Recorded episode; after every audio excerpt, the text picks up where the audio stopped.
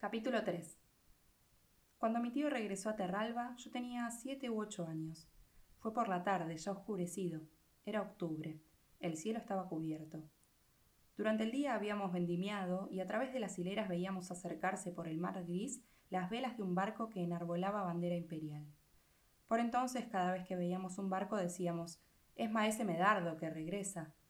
No porque estuviéramos impacientes por su regreso, sino para tener algo que esperar. Aquella vez habíamos acertado. Estuvimos seguros por la noche, cuando un joven llamado Fiorfiero, pisando la uva en lo alto del lagar, gritó Oh, allá abajo. Estaba casi oscuro y vimos al fondo del valle una fila de antorchas encenderse por el camino de herradura. Y después, cuando pasó por el puente, distinguimos una litera transportada a hombros. No cabía duda, era el vizconde que volvía de la guerra.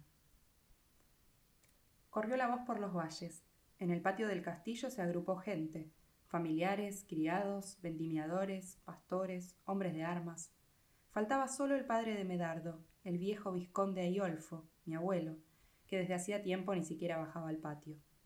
Cansado de las ocupaciones del mundo, había renunciado a las prerrogativas del título en favor de su único hijo varón, antes de que partiese para la guerra. Ahora su pasión por los pájaros, que criaba dentro del castillo en una gran jaula, se había ido haciendo más exclusiva. El viejo se había llevado a la pajarera su propia cama y se había encerrado allí, y no salía ni de día ni de noche. Le pasaban los alimentos, junto con la comida para los volátiles, a través de las rejas de la pajarera, y Aiolfo lo compartía todo con aquellas criaturas. Y pasaba las horas acariciando el dorso de los paisanes y las tórtolas, esperando que su hijo regresara de la guerra.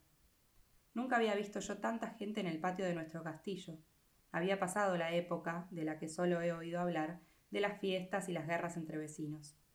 Y por primera vez me di cuenta de lo arruinados que estaban los muros y las torres, y lo fangoso que estaba el patio, donde solíamos dar la hierba a las cabras y llenar el comedero de los cerdos. Mientras esperaban, todos discutían sobre cómo regresaría el vizconde Medardo. Hacía tiempo que había llegado la noticia de las graves heridas recibidas por los turcos, pero nadie sabía aún en concreto si estaba mutilado o impedido o solo desfigurado por las cicatrices. Y ahora, tras haber visto la litera, nos preparábamos para lo peor. Y he aquí que pusieron la litera en el suelo, y en medio de la sombra negra se vio el brillar de una pupila. La grande y vieja nodriza Sebastiana hizo ademán de aproximarse, pero de aquella sombra se alzó una mano con un áspero gesto de negación. Después se vio al cuerpo de la litera agitarse con un esfuerzo anguloso y convulso, y ante nuestros ojos, Medardo de Terralba saltó en pie, sujetándose a una muleta. Una capa negra con capucha le bajaba desde la cabeza a los pies. La parte derecha estaba echada hacia atrás, descubriendo la mitad del rostro y de la persona agarrada a la muleta, mientras que a la izquierda parecía que todo estaba escondido y envuelto en los bordes y pliegues de aquel amplio ropaje. Se quedó mirándonos, a los que le rodeábamos, sin que nadie dijese una palabra. Pero quizá con aquel ojo fijo no nos miraba en absoluto, solo quería alejarnos de él. Se levantó un viento del mar y una rama rota en la cima de una higuera soltó un gemido. La capa de mi tío ondeó y el viento lo hinchaba, lo tensaba como una vela y se hubiera dicho que le atravesaba el cuerpo, más aún que no había cuerpo y que la capa estaba vacía como la de un fantasma. Después, mirando mejor, vimos que se adhería como a un asta de bandera, y el asta era el hombro, el brazo, el costado, la pierna, todo lo que se apoyaba en la muleta, y el resto no existía. Las cabras observaban al vizconde con su mirada fija e inexpresiva, vuelta cada una en una posición distinta, pero todas apretadas, con los lomos dispuestos en un extraño dibujo de ángulos rectos. Los cerdos, más sensibles y rápidos, chillaron y huyeron tropezándose entre todos con las panzas, y entonces tampoco nosotros pudimos ocultar que estábamos asustados. Hijo mío. gritó la nodriza Sebastiana y alzó los brazos. Pobrecito. Mi tío, contrariado por haber despertado en nosotros tal impresión, adelantó la punta de la muleta sobre el terreno y con un movimiento de compás se condujo hacia la entrada del castillo pero en los peldaños del portalón se habían sentado con las piernas cruzadas los porteadores de la litera, tipejos medio desnudos, con pendientes de oro y el cráneo afeitado, en el que crecían crestas o colas de caballo.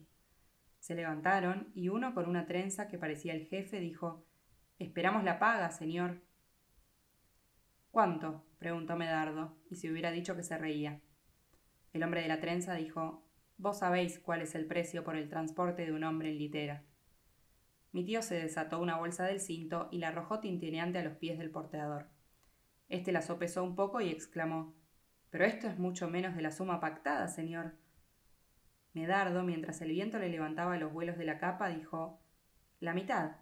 Pasó por delante del porteador y dando pequeños saltos sobre su único pie, subió los escalones, entró por la gran puerta abierta de par en par que daba al interior del castillo, empujó a golpes de muleta las pesadas hojas que se cerraron con estruendo, y después, como había quedado abierto el portillo, lo batió, desapareciendo de nuestra vista. Del interior seguían llegándonos los ruidos alternados del pie y de la muleta, que se conducían por los corredores hacia el ala del castillo donde estaban sus aposentos privados, y también allí el batir y atrancar de puertas. Inmóvil tras la reja de la pajarera lo esperaba su padre. Medardo ni siquiera había pasado a saludarle. Se encerró en sus habitaciones, solo, y no quiso mostrarse ni responder siquiera a la nodriza Sebastiana, que se quedó un buen rato llamando y compadeciéndolo.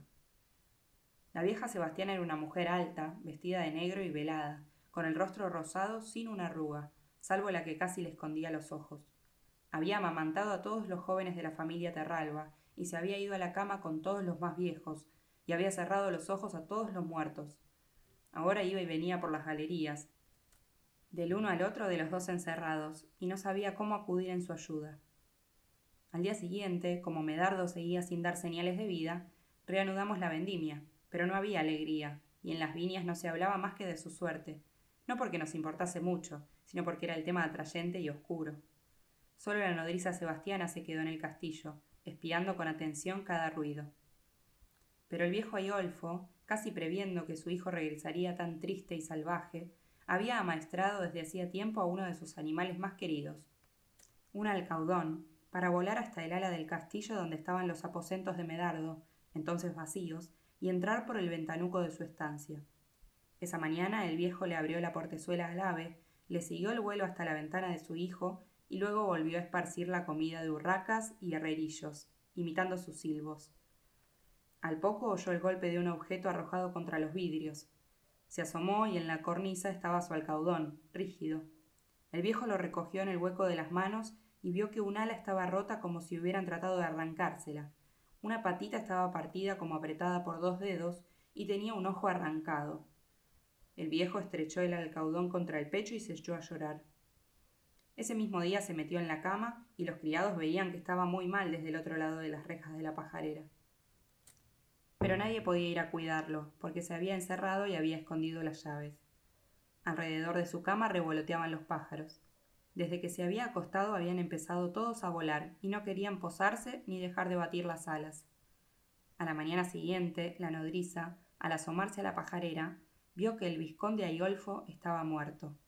Los pájaros se habían posado todos en su cama, como en un tronco flotante en medio del mar.